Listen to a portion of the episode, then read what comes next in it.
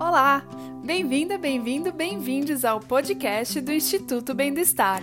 Estamos aqui para desafiar você a mudar o seu comportamento em relação à saúde da mente. Eu sou a Mi. E eu sou a Bel, e somos fundadoras do Instituto Bem-Estar. Que tal separar uns minutinhos para você e aproveitar para refletir sobre sua saúde da mente e como cuidar dela? Vem com a gente e cuide bem do seu estar. Olá! O episódio de hoje faz parte da campanha Ser Mulher, a mente e os ciclos femininos, durante o mês de março de 2022. Abrimos espaços de conversa e reflexão sobre as mulheres e as questões que impactam a saúde da mente nos ciclos femininos.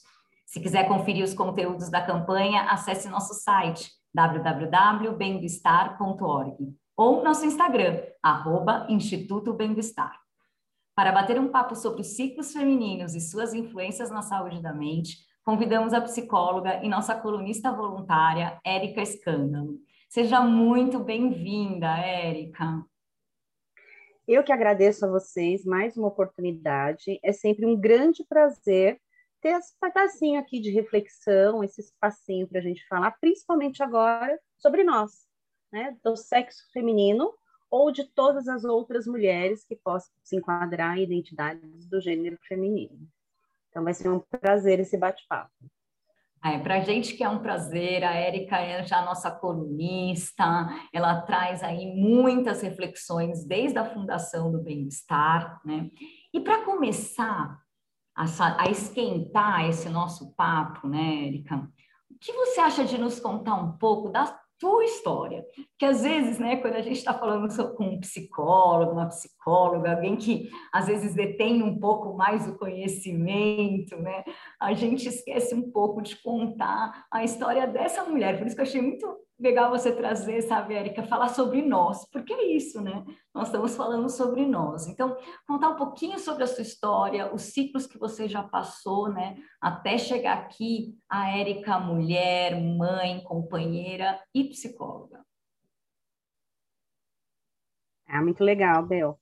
Então, eu acho que é legal a gente parar para pensar que a primeira coisa que a gente é, é uma reprodução do que os outros dizem. Então, eu, como psicóloga, ou qualquer outra pessoa em qualquer profissão, não foi nada além do que o resultado de uma interação com o meio, com a cultura em que a gente viveu e com a nossa história de vida.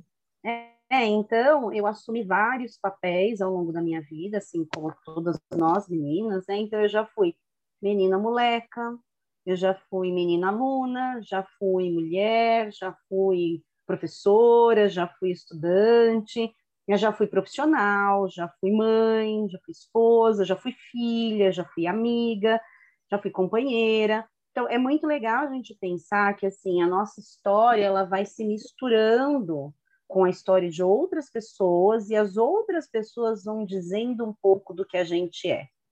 é então eu fui, né, e hoje eu sou muito resultado dessas interações, né? Então de uma forma bem breve que eu acho legal também as pessoas saberem de onde a gente vem, né?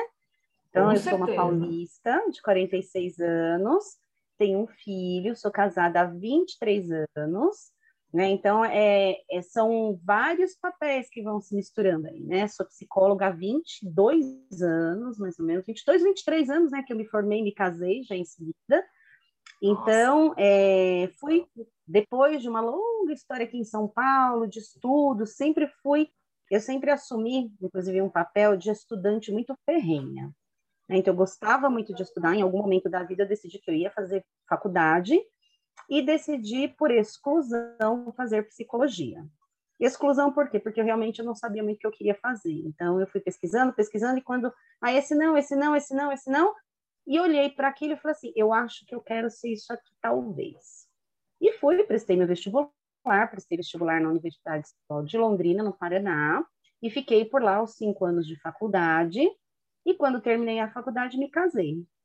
E uma coisa bem interessante, que é uma peculiaridade da minha história, eu casei com um namoradinho de quando eu tinha 12 anos. Então, eu Nossa! sempre brinco, falo assim, ó, é, a única pessoa que o... A única menina, né, que o príncipe de cavalo branco chega e bate na porta fui eu. né, na, ali na, de verdade mesmo, né? Que, de fato, nós namoramos lá quando a gente estava na quinta, sexta série, uma coisa assim. Aí nós nos separamos, ele casou, eu fui embora, eu fui estudar, ele foi trabalhar e tudo mais. E quando a gente, e quando eu voltei, na verdade, né, para São Paulo de férias, ele chegou lá na minha casa e falou assim: "Oi, tudo bem? Você lembra de mim?" E aí a gente acabou se interessando novamente, aí depois de, sei lá, seis meses a gente se casou. Né? É, então é uma, é uma mistura muito disso, né? Assim, dos sonhos que você tem, do que você espera. E depois que a gente casou, nós ficamos 15 anos sem ter filhos, por opção nossa.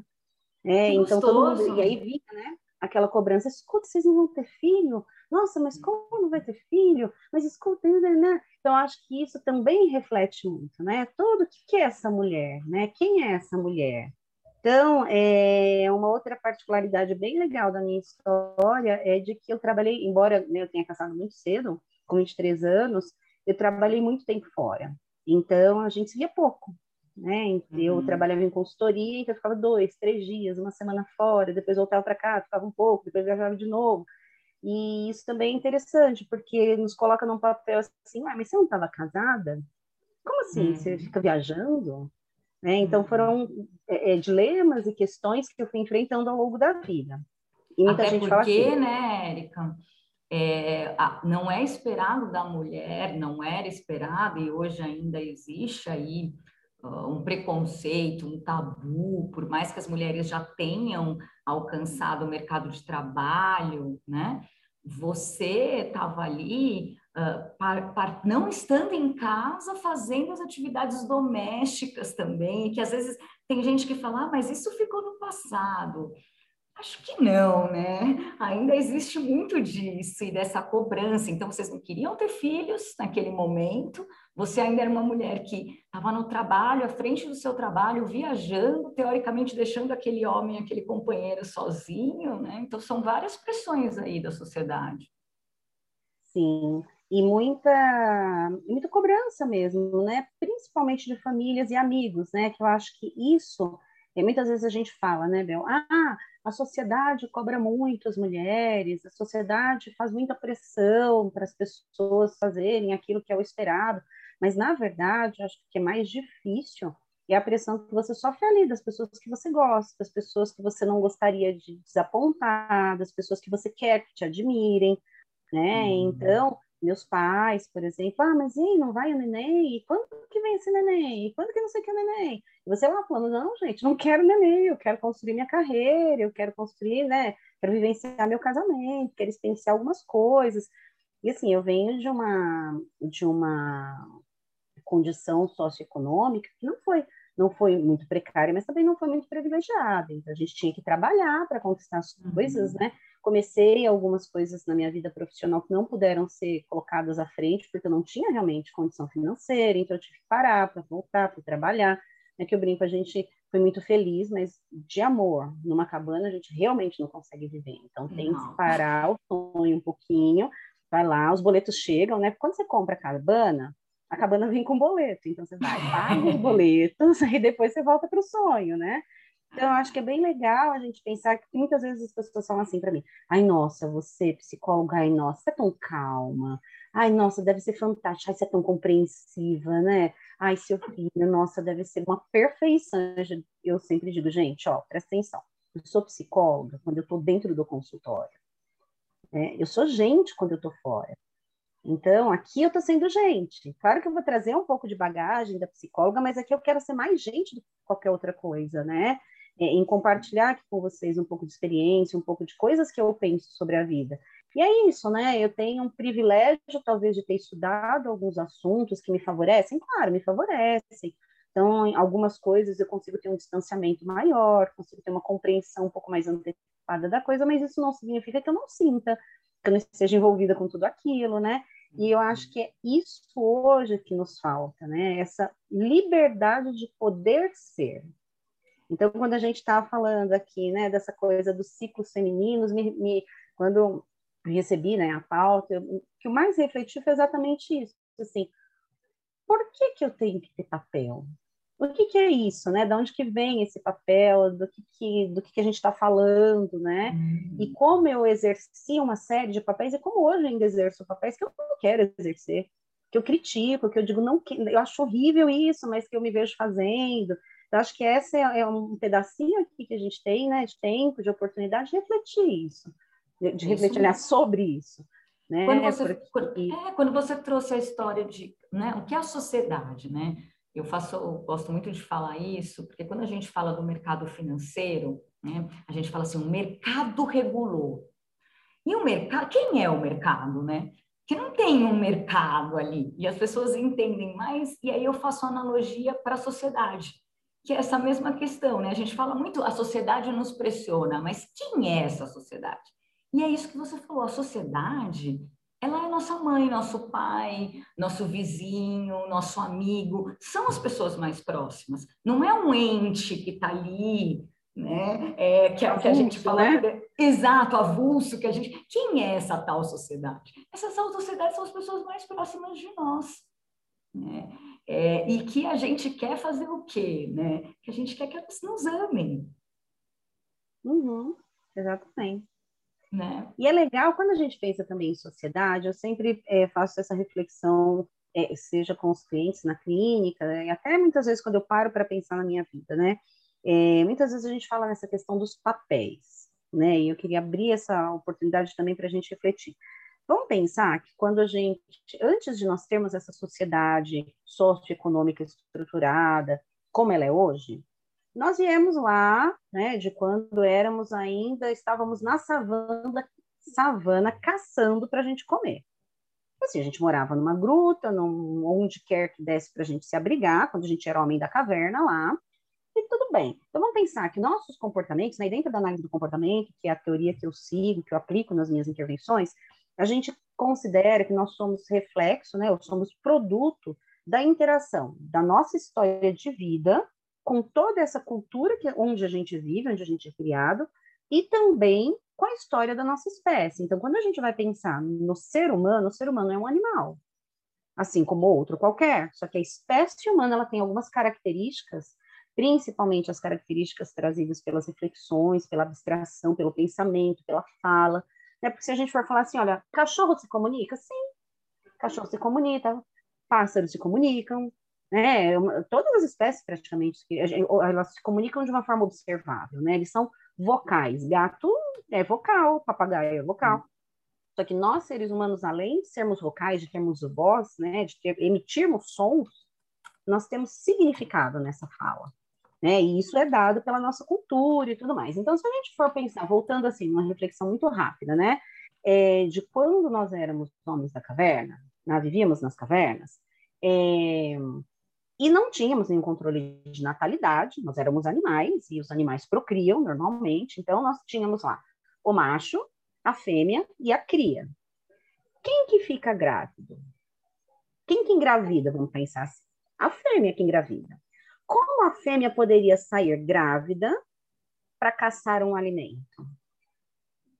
Não dava. Então, a esse foi destinado o papel do macho. Então, se a gente for pensar, ai, mas não, é, é, e muitas vezes eu vejo também com uma crítica essa questão da, da crítica social ao papel do homem ou ao papel da mulher. Então, acho importante a gente lembrar assim, de onde veio isso. Né? Então, lá de muito tempo atrás, nós tínhamos um, uma determinação filogenética, biológica, de que a fêmea é engravida e o macho vai caçar, o macho vai proteger aquele bando, porque a fêmea tem três, quatro crias, e ali a gente vivia em bandos, né? E é, todo mundo cuidava de todo mundo, então como que eu podia caçar e, e proteger meu território? Ou eu protejo a cria, ou eu protejo o território.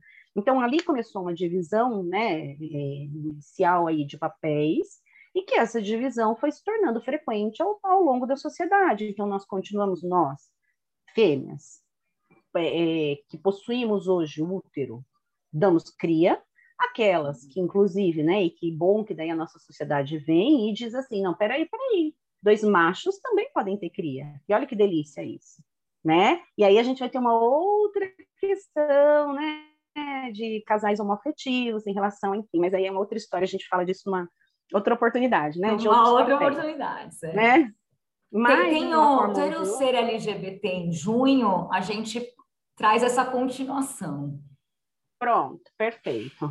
Então, se a gente for pensar aqui, né, na nossa, na, na questão mesmo, né, da, da, da biologia, a fêmea acabava assumindo esses cuidados com a cria, porque ela alimentava a cria, né, a partir do próprio corpo, e o macho ficava mais ao redor ali, mais à margem disso, né? Então, isso foi construindo né, uma, uma estratégia de papéis ao longo do tempo social, e de fato, os homens, ao longo do tempo, porque iam caçar, faziam mais exercício físico, foram adquirindo mais massa muscular, e quando a gente está hoje numa guerra, quem vai para a guerra? A mulher ou né, a fêmea ou o macho? O macho é mais forte, fisicamente falando. Então, a gente tem mais chance de ser protegido se o macho for lá do que se uma fêmea for lá. Então, muitas vezes, a gente acaba pulando um pouco essas questões e, e eu sinto que a gente é, é, abstrai demais, esquece um pouco do que é muito prático. E essa é a prática da coisa. Né? Os machos acabaram, sim, envolvendo-se mais em guerras, em disputa de territórios. Por quê? Porque depois aquele grupo que deixou de ser nômade, né? Então a gente tinha lá, estava lá na savana, na floresta, onde a gente morasse, a gente precisava comer. Acabava os recursos daquele lugar, a gente seguia com aquele bando todo para um outro lugar. Depois descobrimos que, nossa, a gente pode plantar, a gente pode ficar com os animais aqui, a gente pode, então, começou a surgir a agricultura, né? E todas as outras formas de, de manutenção da subsistência daquele grupo no próprio local. E aí aquele grupo ia crescendo, e se percebeu que a gente precisava de mais recursos, só que a gente estava parado ali naquele lugar. E aí tinha um outro grupo ali que podia ter mais recursos ou menos recursos, e eu ficava de olho naquele território. E aí nós começamos a, a expandir territórios, e aí formamos países, enfim, daí foi se instituindo uma cultura política e tudo mais. Então, quando a gente fala no papel da mulher, a gente não pode esquecer disso. Né? Nós viemos dessa história. Agora, não significa que ainda nós continuamos precisando de homens que é, lutem por nós. Uhum. É, na verdade, hoje eu posso lutar por mim mesma, e quando eu pego minha bolsa e saio para trabalho, é isso que eu estou fazendo. Eu não preciso ficar uhum. esperando o meu marido fazer alguma coisa, ou meu irmão, ou sei lá quem for. Né? E quando a gente fala de direitos iguais, é isso que eu entendo. Né? Uhum. A nossa sociedade precisou, em algum momento, ter papéis diferenciados e hoje ela tem como me dar a liberdade, oferecer a liberdade para qualquer um, independente de gênero, de, de biológico ou não biológico, para exercer os seus desejos, exercer né, os seus papéis, os seus desejos, as suas funções, as suas vontades nesse espaço. Né? E é muito uhum. importante que a mulher ela entenda que ela veio disso. Então, não adianta me revoltar e dizer assim. Outro dia eu estava vendo, é muito interessante falando assim ai, tem um projeto de lei lá, nem sei onde que era mais, hum. falando que ai, tem muito nome de homem como nome de ruas. E hum. isso é muito inadequado. Então, eu, eu, concordo, eu acho que poderia ter nome de mulheres, nós temos mulheres maravilhosas para homenagear colocando nome de rua. Porém, vem de onde isso, gente? Vem do, da conquista do território, que era particularmente masculino, porque nós, mulheres, não nos envolvíamos em guerra. Então, assim, eu entendo isso, mas também acho que a gente precisa é, lutar por uma igualdade mais acima disso, sabe? Não, não dá para a gente mudar o que foi a história. Exato. É, por mais que eu não concorde com ele. É, mas a gente precisa construir uma outra história e não ficar brigando com o que já foi, que é a mesma coisa da gente falar. Ah, eu não queria ter tido a infância que eu tive. A minha infância foi muito é, cerceadora, foi muito coercitiva. Meus pais eram XYZ e com isso eu não aprendi habilidades para me relacionar socialmente. Ok, a gente vai descobrir isso. Mas uhum. o que, eu vou uhum. fazer com isso agora? Exato. Né? Então, eu fico pensando que hoje o nosso papel na sociedade é que a gente entenda o que aconteceu e que daqui para frente a gente se dispõe a fazer diferente. Não adianta ficar comparando o que aconteceu, porque aconteceu. Não tem muito como mudar essa história. Não, é, e eu acho que é esse a observação, né? Quando você traz. A gente teve grandes mulheres nessas uh, conquistas de território também, né? Por trás de grandes homens. A gente sabe que muitas das invenções que aconteceram durante a história não foram invenções masculinas, mas que homens se apropriaram de invenções femininas, né? É, então mulheres acho... que se colocaram com nomes de homens para serem respeitadas. Exato. Uhum. Eu fui, teve uma vez que eu estava, uh, eu fui para Nova York e fui numa num museu, o primeiro museu de lésbicas do mundo, né? É, e ali tinha uma farda de uma mulher que participou na Segunda Guerra Mundial, é, lutando pelos Estados Unidos, como homem. Né? Então você tinha lá a plaquinha, o nome dela trocado, né? Então eu acho que trazer isso para a história é muito importante. E a partir de agora termos novas ruas com nome de mulheres, uhum. porque não adianta a gente ir lá para trás tirar a rua do homem. Não, a gente tem é que mostrar que hoje nós podemos ser homenageados, né? E podemos ter voz. Né? É, e eu acho que é muito importante para a gente entrar, eu acho que você trouxe aí uma, uma história né, para a gente olhar um pouco, para ver o que são esses papéis das, da mulher, e até para a gente não renegar, eu acho que é disso que a gente está falando, né? Não reneguemos a nossa infância, ela trouxe, pode ter trazido traumas, dificuldades, mas é a partir desse trauma e dessa dificuldade que somos quem somos hoje né? É, e que podemos também, a partir daí, fazer outras, outra trajetória, né? Mas para você, Érica, quais são esses ciclos né, da mulher que marcam a vida da mulher? Você estava trazendo um pouco essa história que eu acho que permeia um pouco esses ciclos, né?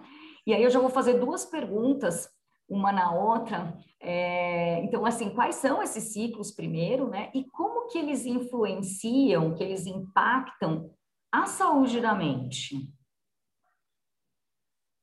Tá? Então, vamos pensar que eu gosto também de refletir em duas questões. Quando a gente fala assim, ó, da saúde da mente, a primeira coisa que eu gosto de pensar, que é um termo mais genérico, né? Quando a gente fala no que é saúde.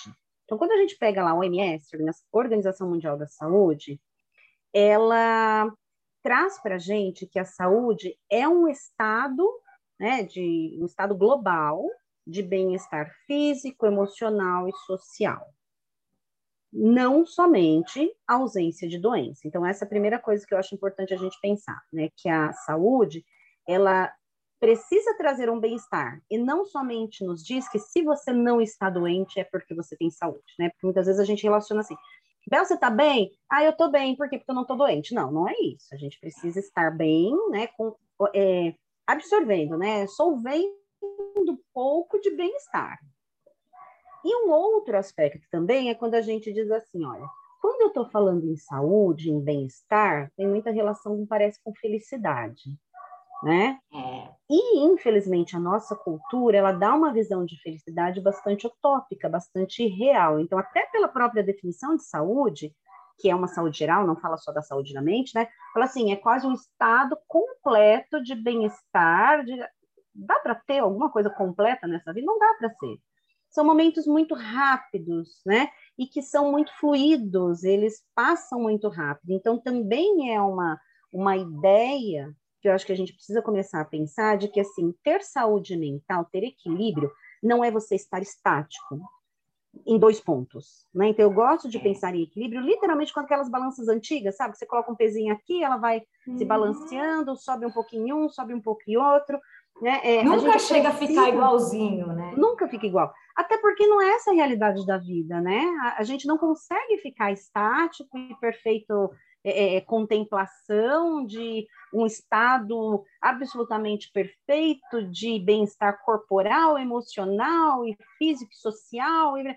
Não dá assim. Então, se a minha vida financeira às vezes está legal, minha vida afetiva não está tão boa. E aí minha vida profissional precisa de alguns ajustes. E aí minha vida é, de vida saudável, né? De, de, seja de exercícios, né? Da, da, saúde do meu corpo não está tão, tão legal. Então a gente precisa sempre pensar, quando a gente fala assim, saúde mental, eu gosto de pensar que a gente precisa ter um fluxo interessante de coisas acontecendo, e quando eu digo de coisas interessantes, eu me refiro à minha escolha.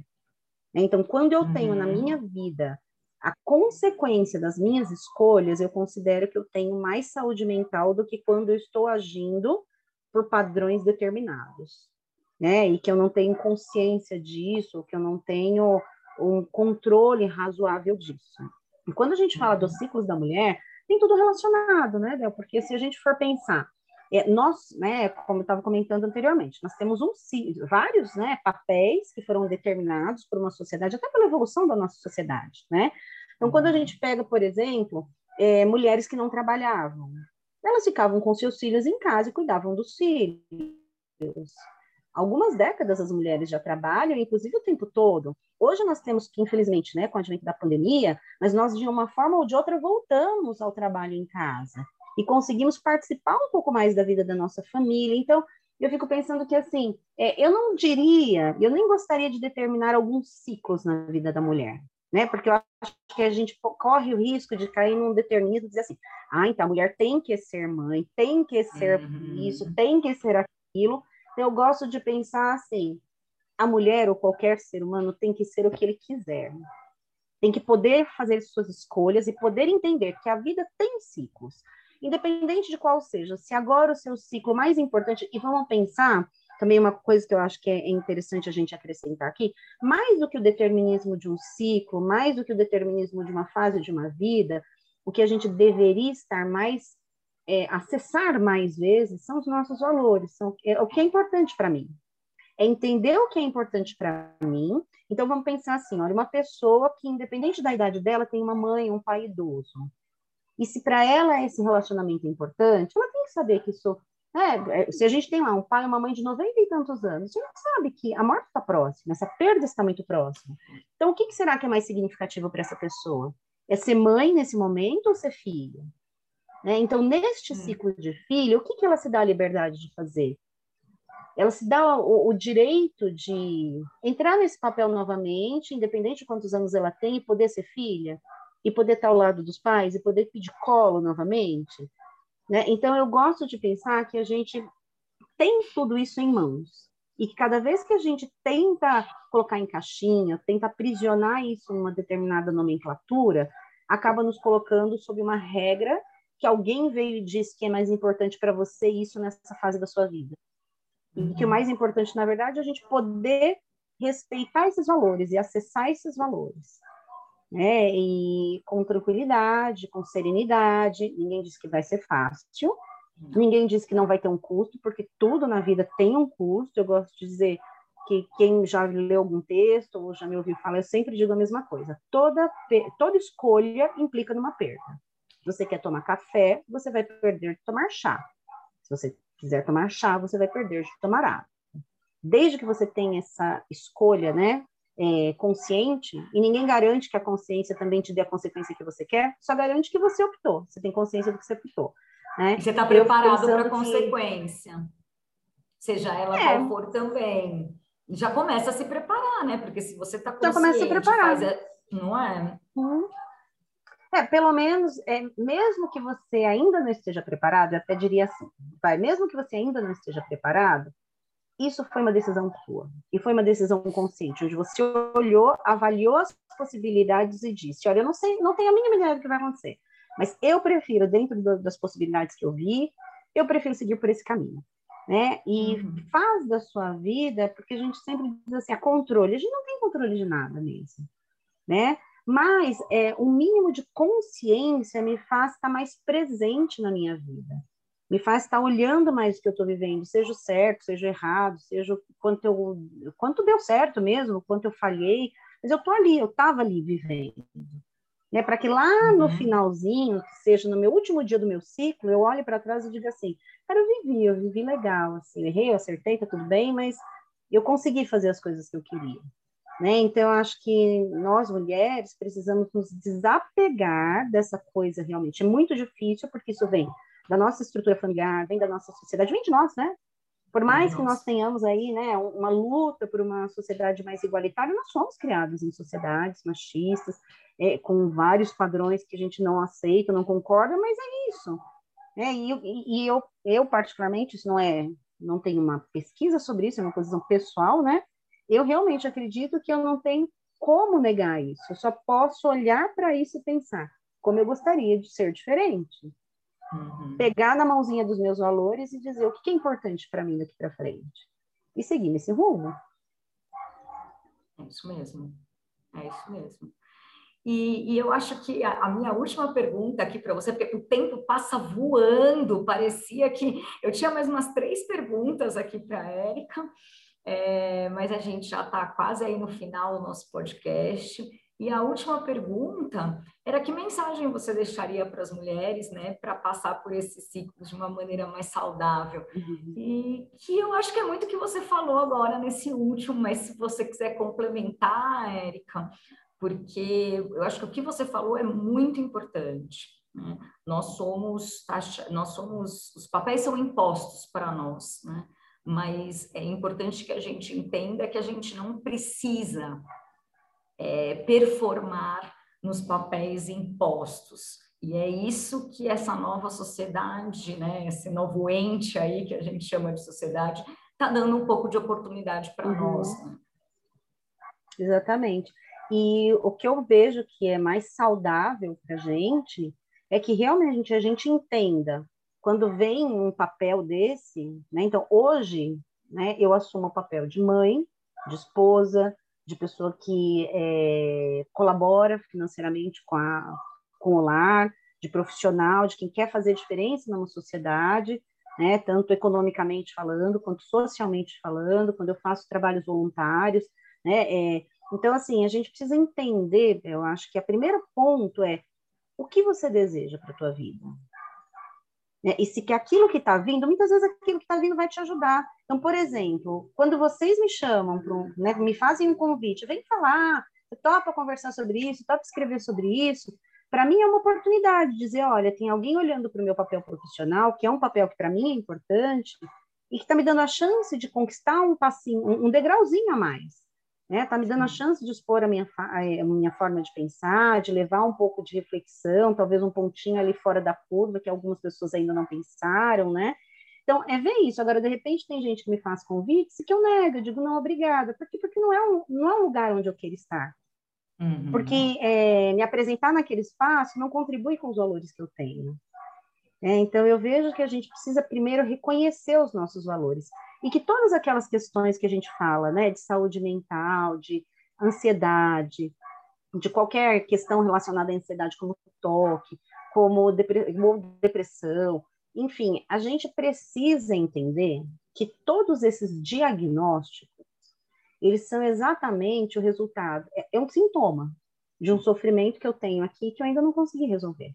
É, tem um livro que é muito bonitinho, que ele chama O Presente Precioso. E ele fala assim, uma parte dele: a, o sofrimento é apenas a diferença entre o que é e o que eu quero que seja. Então eu vejo todas essas questões, né, de saúde mental muito relacionadas a isso, né? E tem, a gente tem aí é, o último filmezinho infantil que eu vi, porque eu tenho filho pequeno, então eu vi vendo filmezinhos infantis. Chama o Encanto. Isso é ótimo. Eu tenho né? Além de tudo, você ainda se diverte, né? É verdade. É, eu tenho discutido muito com alguns clientes. Tem uma música do Encanto que ele retrata um pouco quanto um personagem lá se sente. É... Então, para quem quiser assistir, eu não vou ficar dando spoiler aqui, né? O personagem se chama Luísa, né? Então, quem quiser ver o filminho aí, preste atenção na musiquinha da Luísa que retrata muita coisa do que muitas pessoas ansiosas e depressivas se sentem. Então, a gente se vê frente a uma situação, a gente não percebe que foi colocado naquela situação e se sente no dever, como você falou, de performar dentro daquilo que nem é aquilo que a gente quer. E aquela performance nem leva a gente para onde a gente quer chegar. Né? Então, de fato, a doença da mente é isso. Assim como a doença do corpo, né? A doença do corpo é você é. exigir uma coisa do seu corpo que ele não consegue dar. Né? Então, a doença da mente é isso, é você se colocar num lugar que você não quer estar. Isso vai surtir algum efeito, alguma consequência virá disso. E, normalmente, a consequência é o sofrimento intenso, né? E que chega, às vezes, a ser invalidante, assim, incapacitante.